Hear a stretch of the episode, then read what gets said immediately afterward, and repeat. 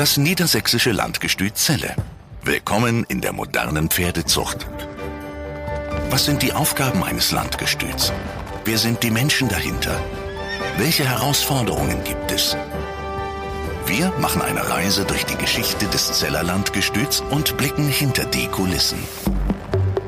Herzlich willkommen zu unserer zweiten Folge. Mein Name ist Ina Tenz und ich spreche mit Landstallmeister Dr. Axel Brockmann über die langjährige Geschichte des Landgestüts.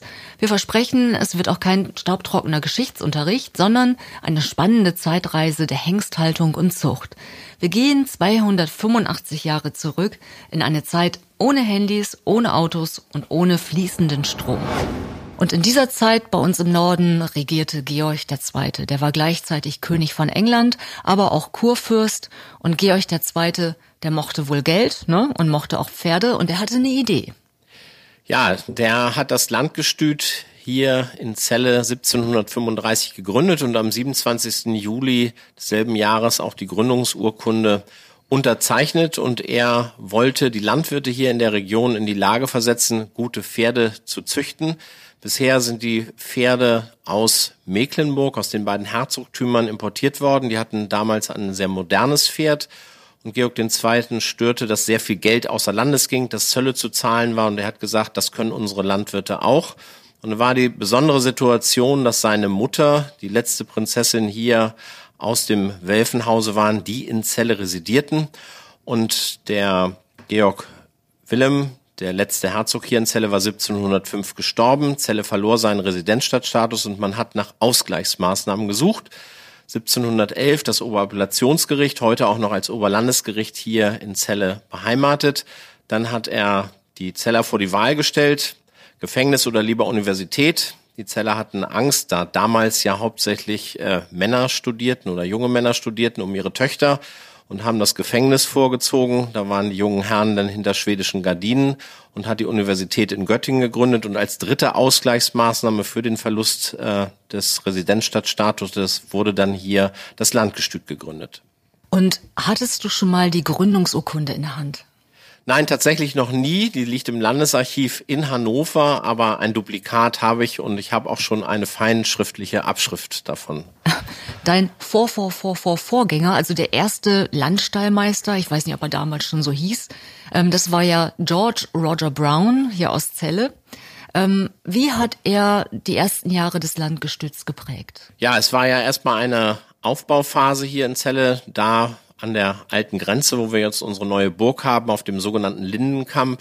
Äh, da war sein Privatstall und da sind die ersten Hengste am Nikolaustag 1735 auch eingezogen. Wie viel waren es? 13, glaube ich. 13 oder? Hengste, die aus, äh, es steht in den Chroniken immer Holstein kamen. Es war aber zu der Zeit nicht Holstein, sondern es war Dänisch und äh, das waren sogenannte Frederiksborger, eine Barockrasse, die züchterisch schon sehr lange bearbeitet wurde und damit hat man hier begonnen. Und dann kamen die Bauern mit ihren Stuten. Wie hoch war denn die Decktaxe damals? Die haben tatsächlich kein Geld bezahlt, sondern die haben in Hinten Hafer bezahlt, die haben Futter mitgebracht. In Hinten Hafer sind so 15 Kilo oder? Also in Hinten Hafer sind auf jeden Fall 15 Kilo.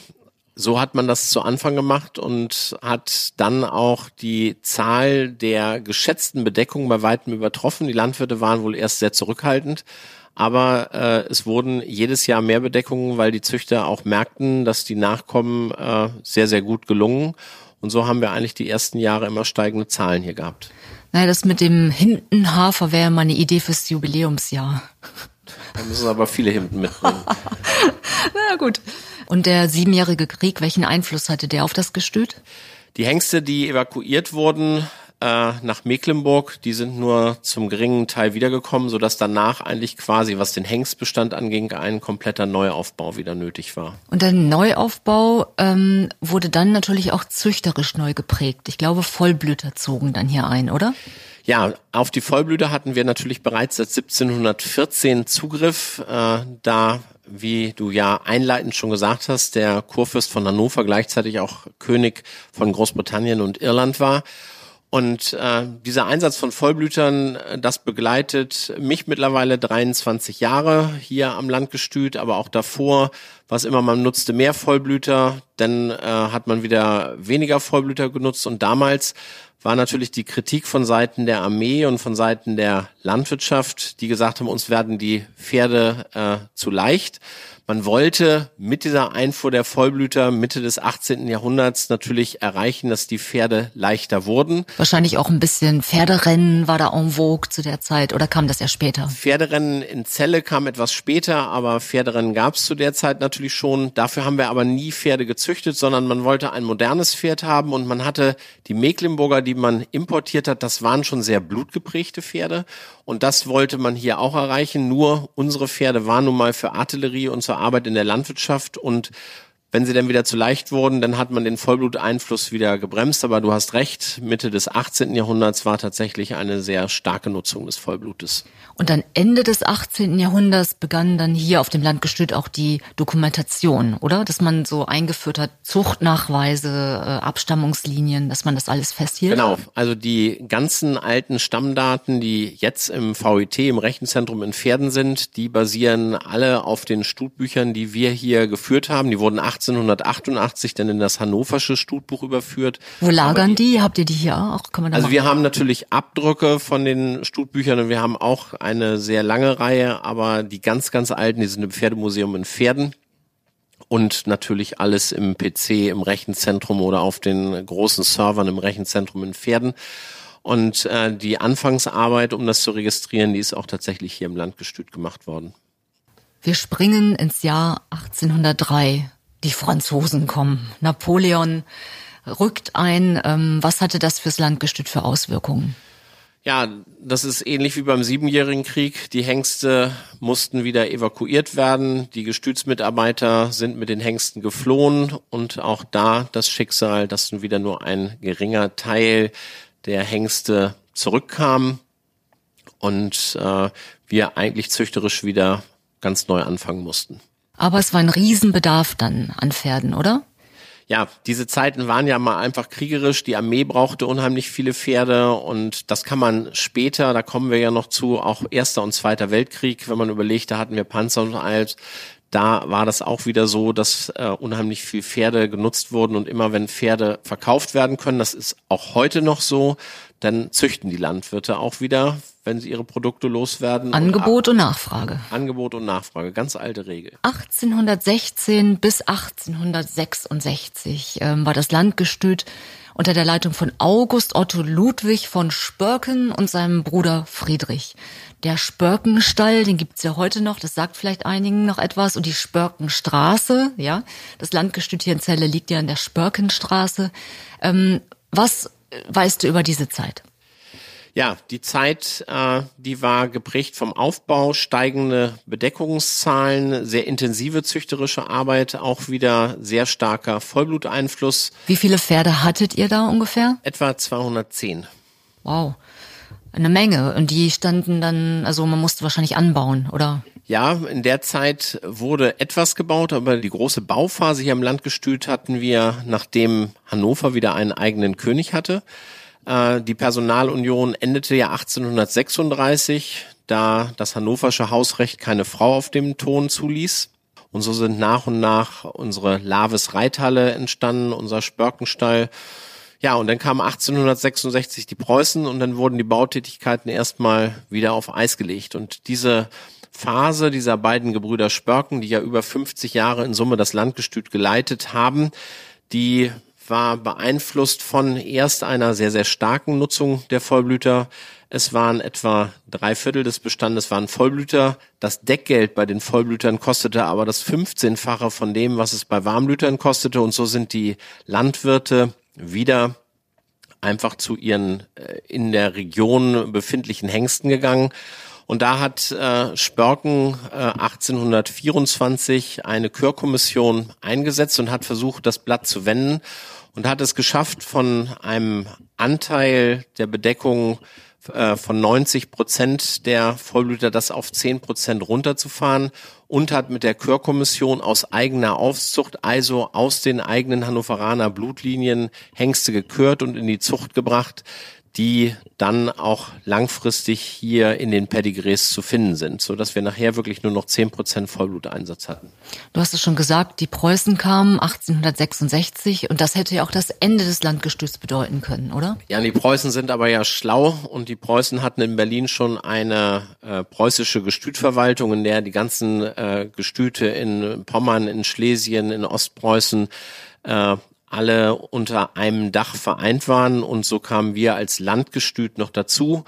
Ähm, Preußen hat ja auch Hauptgestüte, das sind die Gestüte, die auch eine eigene Stutenherde haben. Das hatten wir nie. Wir waren immer ein Landgestüt, aber auch zur damaligen Zeit, 1866, waren wir schon das größte und bedeutendste Landgestüt und das haben natürlich die Preußen nicht zerschlagen, sondern haben vielleicht hin und wieder mal einen guten Hengst als Hauptbeschäler für ihre Hauptgestütsherde weggeholt, aber ansonsten das Landgestüt hier einfach weiter existieren lassen.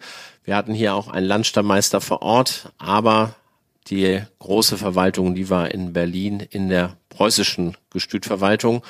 Und auch von da, so liest man, wurden wir so gut unterstützt wie seinerzeit äh, vom hannoverschen Königshaus, die auch immer private Gelder und Gelder aus dem Staatssäckel zur Förderung des Landgestüts in diese Institution gesteckt haben. Der Bedarf an Pferden wuchs in der Zeit wieder sehr stark, als die Preußen hier waren. Die Preußen hatten äh, ein, ein Remonte-Gestüt hier in Westerzelle. Das war dann unsere spätere Hengstprüfungsanstalt. Da haben sie Hengste ausgebildet fürs Militär. Damit hatten wir hier direkt einen Abnehmer unser Hengstaufzuchtgestüt in Hundesrück ist im Übrigen auch ein altes äh, Remonte-Depot. Wie lange gibt es das dann auch? Der, kommt aus der Zeit oder? Kommt aus der Zeit ja. und ist dann später 1923 äh, zu uns zugeschlagen worden als Hengstaufzuchtgestüt und die Hengstprüfungsanstalt ist dann 1928 eingerichtet worden.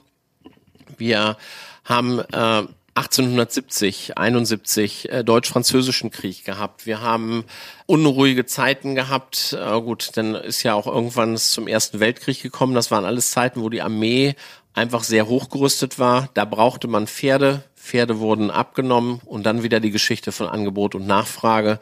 Und so äh, stieg die Zahl der zu der Zeit aufgestellten Landbeschäler auf 410. Also es war wirklich hier auf der ganzen Fläche äh, bis zur Jägerstraße in einem Gebäuden waren Pferde und auch in der Innenstadt im Marstall am Schloss äh, wurden Gebäude genutzt, in denen man zu der Zeit Pferde unterstellte.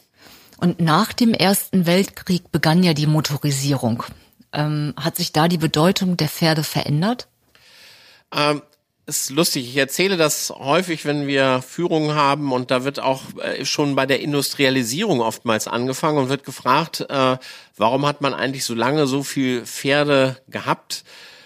Auch bei der Industrialisierung, wir haben Fabriken gehabt, aber die Ware, die produziert wurde, musste wegtransportiert werden und Rohmaterial musste zu den Fabriken gebracht werden. Wir hatten noch kein flächendeckendes Eisenbahnnetz und von daher brauchte man auch in der Industrialisierung und äh, in der, mit der aufstrebenden Wirtschaft weiter Pferde. Und wir hatten ja auch im Ersten Weltkrieg schon Panzer, wir hatten Flugzeuge, wir hatten auch schon die ersten U-Boote und trotzdem brauchte man Pferde und man braucht sich jetzt nur mal die Bundeswehr in der heutigen Zeit ansehen, wie viele Fahrzeuge nicht einsatzfähig sind, weil Ersatzteile fehlen und da braucht man sich nur überlegen, wie das früher war, wenn Kriege geführt wurden, da war auch nicht an jedem Straßenrand eine Ersatzteilwerkstatt, aber Futter für die Pferde fand man überall, sodass Material äh, an die Front zu transportieren mit Pferden sehr einfach war. Kavallerie, Artillerie, große Bewegungen, die man da mit Pferden noch machen konnte. Und in Vorbereitung dieser Kriege hat man halt die Armee auch mit Pferden aufgerüstet. Und das zieht sich. Und das ist auch irgendwie so eine eigentlich ganz äh, ja, ist lustig ist es eigentlich nicht, aber auch so ein Teil der Geschichte. Der Zweite Weltkrieg, obwohl wir da ja, was die Technik mit Panzer und äh, Flugzeuge und allem ging, noch viel weiter waren als nach dem Ersten Weltkrieg, ist der pferdeintensivste Krieg der Geschichte gewesen. Es sind nirgends so viele Pferde im Einsatz gewesen wie im Zweiten Weltkrieg. Zwischen den Weltkriegen brach aber die Nachfrage zusammen. Ja, wir hatten Weltwirtschaftskrise und da sind die Bedeckungen erstmal runtergegangen. Aber wir hatten zu der Zeit hier über 500 Hengste. Wir hatten äh, über 30.000 Bedeckungen in der Zeit und da wurden dann auch noch zwei weitere Gestüte gegründet, Landgestüte. Das alte Welfengestüt in Bad Harzburg, im Übrigen das älteste Gestüt, welches hier jetzt als Gestüt nicht mehr existiert, aber dann dem äh, als Landgestüt eingerichtet wurde und in Osnabrück-Eversburg hat man Anfang der 20er Jahre sogar kom ein komplett neues Landgestüt gegründet, um diese Zahl der Hengste unterzubringen und auch äh, die Züchter entsprechend mit Nähe der Deckstellen bedienen zu können. Und dann war der Zweite Weltkrieg vorbei und dann gab es wieder einen Wandel, letztendlich hin zum Sportpferd, oder? Nach dem Zweiten Weltkrieg gab es erstmal eine Phase von zwei Jahren, bei denen, und das ist ein Phänomen, welches man im Kaltblut- und im Warmblutbereich beobachten kann, wo Züchter Deckgelder bezahlt haben, aber ihre Stuten gar nicht zum Hengst gebracht haben, weil sie die Institution des Landgestüts erhalten wollten, weil sie an die Pferdezucht glaubten, aber die Pferde nicht los wurden und dann die Fohlen auch nicht zum Schlachter bringen wollten. Und dann ging es ab 1948 bis 1960, 61 steil bergab. Wir hatten zu der Zeit über 40.000 Bedeckungen über alle drei Gestüte und sind geendet 1961 mit 6.000 in Summe. Und 1960 und 61 wurden dann auch Bad Harzburg und Osnabrück wieder geschlossen. Und bereits in den 50er Jahren hatte man einen Umzüchtungsprozess Richtung Sportpferd begonnen hat Trakehner mit eingesetzt und auch wieder mehr Vollblüter. Und die Trakehner waren deshalb in so großer Zahl vorhanden, weil bereits 1944 ein großer Treck aus Georgenburg hier nach Celle und auch in unser Hengstaufzuchtgestüt nach Hundesrück gekommen ist. Die Beschäler, die waren hier in Celle untergestellt und eine Junghengstherde wurde nach Hundesrück gebracht und aus diesen Trakenern äh, da hat man die Besten genommen, um sie als Landbeschäler einzusetzen. Das waren ja Kavalleriepferde, sehr edle Pferde. Und dadurch waren wir in Hannover. Und zäh vor allen Dingen auch. Zäh, weil die den Treck ja auch mitgemacht hatten. Und äh, diese Pferde waren maßgeblich mit den vielen Vollblütern, die wir in der Zeit genutzt haben, am Umzüchtungsprozess beteiligt, dass wir dann auch ein modernes Reitpferd hatten. Und diesen Umzüchtungsprozess haben viele andere Zuchtverbände wesentlich später erst gestartet. Eine spannende Zeitreise. 285 Jahre. Das moderne Sportpferd, also irgendwann hat es dann ja auch begonnen, dass Auktionen stattgefunden haben, der Absatz ganz andere Märkte, ganz andere Zielgruppen angesprochen hat. Ähm, wie war der Wandel in der Zeit? Dadurch, dass in Hannover ein modernes Sportpferd vorhanden war und Hans-Joachim Köhler bereits 1948 die ersten Auktionen dort äh, eingeführt hatte, kamen Kunden aus aller Welt. Zu Anfang auch tatsächlich noch äh, das, die Schweizer Remonte-Einkäufer, die für die Schweizer Armee noch Pferde gekauft haben, aber in Masse waren es tatsächlich Sportkäufer und natürlich dann auch irgendwann aus anderen Zuchten Züchter, die sich hier der guten Stämme bedienen wollten. Jeder kennt ja die, die Quadrille vom Landgestüt. Diese roten Uniformen, aus welcher Zeit stammen die? Die roten Uniformen sind angeordnet von Georg Dritten, äh, zeitgleich mit den roten Uniformen, die man bei der Parlamentseröffnung bei irgendwelchen großen zeremoniellen Anlässen in London auch beobachten kann. Und äh, zeitgleich hat man das im Stammland in Hannover auch angeordnet und wir haben das einmal als äh, kurze Jacke, so als Arbeitsjacke in diesem Rot und dann diese Gala-Livree, die wir zum, zur 24er Quadrille seit 1954 auch tragen. Und die Schnittmuster, wahrscheinlich strenge Vorgaben, wie das auszusehen hat alles? Also er kriegt ein Vorbild und dann ist meistens ein Model, was damit hingeht und das wird immer kleiner. Also die Uniformen, die wir jetzt brauchen, wir haben ja mittlerweile äh, sehr viele Frauen bei uns, die immer zarter werden und mit den äh, Uniformen, die wir von früher, die ganz historischen, die noch hängen haben, die äh, passen äh, meistens nicht, weil sie einfach zu groß sind. Historisch sind ja auch eure Kutschen. Aus welchem Jahr stammen die, die älteste Kutsche? Die älteste Kutsche wird datiert äh, 18. Jahrhundert, zweite Hälfte. Und die beiden anderen Königswagen äh, beginnen des 19. Jahrhundert. Äh, das sind Wagen, die beiden roten Königswagen, die wir aus dem englischen Königshaus haben, zu Zeiten der Personalunion, die 1836, genauso wie das Silberzimmer der Marienburg, auch von Ernst August aus London mitgebracht wurden die dann äh, in Hannover standen. Und wir hatten im Zweiten Weltkrieg hier im Spörkenstall die gesamten Kutschen des Welfenhauses äh, vor den Bomben geschützt und haben als Dankeschön dann diese beiden roten Wagen geschenkt bekommen. Die beiden schwarzen Wagen hatte uns das Welfenhaus bereits äh, 1935 geschenkt Wagen, die wir zu unserem 200-jährigen Jubiläum bekommen haben. Das waren die beiden schwarzen Stadtwagen der Welfen, die allerdings immer auch nur in Hannover genutzt wurden, während die roten auch in London waren. Du sagst es, es gibt eine enge Beziehung zu Großbritannien. War die Queen auch mal hier? Nein. Ach, aber sie kauft manchmal Pferde. Nein, die hat ihr tatsächlich auch noch kein Pferd gekauft, aber wir haben äh, eine Stute von ihr zum Besamen hier gehabt und das war das einzige Warmblutfohlen, was sie je gezüchtet hat. Sie ist sonst eine begeisterte Vollblutzüchterin und sie war so begeistert von ihrem in Sandringham geborenen Fohlen, dass sie diese Besamung auch gleich noch einmal wiederholt hat und äh, ja, die werden jetzt Offizierspferde für die Geburtstagsparade. Wir müssen über eine ganz wichtige Sache sprechen. Einmalig wahrscheinlich unter allen Landgestüten, korrigiere mich da, ähm, das Zellerlot. Was kannst du dazu sagen? Das ist ja, äh, ich sag mal, Vorkaufsrecht, wenn man es in, ins Geschäftsdeutsch übersetzt. Ja, das hatten wir über viele Jahrzehnte, ein sogenanntes Zellerlot bei der Körung in Pferden. Wir sind äh, damals, also damals war ich ja noch gar nicht hier, aber der Landstallmeister mit seinen technischen Leitern ist nach Pferden gefahren. Äh, der Landstallmeister war in der Chörkommission und äh, die technischen Leiter haben äh, zu Anfang sogar am Rande der Chörkommission noch mitverfolgt, nachher am Rand. Äh, und dann hat man sich hinterher zusammengesetzt, der Vorstand des Hannoveraner Verbandes und der Landstallmeister mit seinen beiden technischen Leitern. Und dann hat man diskutiert, welche Hengste für das Landgestüt wichtig sind. Und danach haben sich die beiden Gruppen dann getroffen und dann wurde verhandelt, welche Pferde in dieses erste Zellerlot mit aufgenommen wurde und es wurde auch über den Preis verhandelt. War das für die Züchter eine Ehre oder war es eher, dass sie sagten, ach Mensch, hätte ich aber mehr verdienen können? Die Ehre war auf jeden Fall da. Der Gedanke, dass man mehr Geld hätte verdienen können, war mit Sicherheit auch da, aber dadurch konnte man über viele Jahrzehnte auch die Deckgelder sehr niedrig halten. Und die besten Hengste blieben auch tatsächlich hier im Land, was jetzt ja nicht mehr der Fall ist. Und das wurde kartellrechtlich aber verboten. Und so haben wir im Jahre 2001 äh, den ersten Hengst äh, auf dem freien Markt gekauft. Da erwarb Dr. Bade den Hengst Stolzenberg bei einer freien Auktion. Mittlerweile ja Hannoveraner Hengst des Jahres, Grande Preisträger.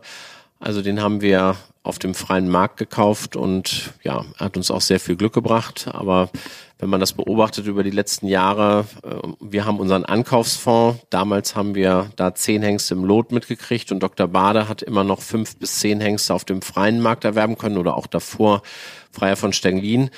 Und äh, wir haben jetzt den gleichen Ankaufsfonds und kommen natürlich mit einer wesentlich geringeren Zahl Hengsten nach Hause und diese Siegerhengste oder die Top-Prämienhengste, die dann 800.000 oder mittlerweile sogar siebenstellige Summen, die können wir uns natürlich mit Steuergeldern nicht leisten. Ich glaube, das ist nochmal eine eigene Folge wert. Das werden wir auf jeden Fall auch nochmal aufgreifen und darüber ausführlich sprechen. 285 Jahre Landgestützelle. Axel, wirst du die 300 Jahre voll machen? Also wenn alles so bleibt, dann äh, schaffe ich das genau, weil ich werde zum 31.07.2035 äh, in den Ruhestand verabschiedet und wie vorhin gesagt, am 27. Juli äh, 1735 ist das Landgestüt gegründet, dann hätte ich die 300 genau voll. Aber ich gehe mal davon aus, dass das Ganze noch verlängert wird und ich mit 67 noch nicht in Ruhestand gehe oder dann kriege ich das locker voll. Und wenn der liebe Herrgott mich auf Erden lässt, dann sollte ich das schaffen. So soll es sein. Aber verrate mir noch eins. Wird es einen Dr. Axel Brockmann Stall geben? Nein. Kurz und knapp. Vielen Dank für das Gespräch und die spannenden Einblicke in die Geschichte des Landgestüts. Unsere nächste Folge erscheint in vier Wochen. Wir freuen uns natürlich sehr, wenn ihr uns abonniert und auch weiterempfehlt und wir beantworten natürlich auch eure Fragen. Schickt uns einfach eine Mail podcast at landgestützelle.de. Wir hören uns, bleibt gesund und bis zum nächsten Mal. Das niedersächsische Landgestüt Zelle. Willkommen in der modernen Pferdezucht. Damit ihr keine Folge verpasst, abonniert uns und folgt uns auf Facebook und Instagram. Alle Infos auch unter landgestützelle.de.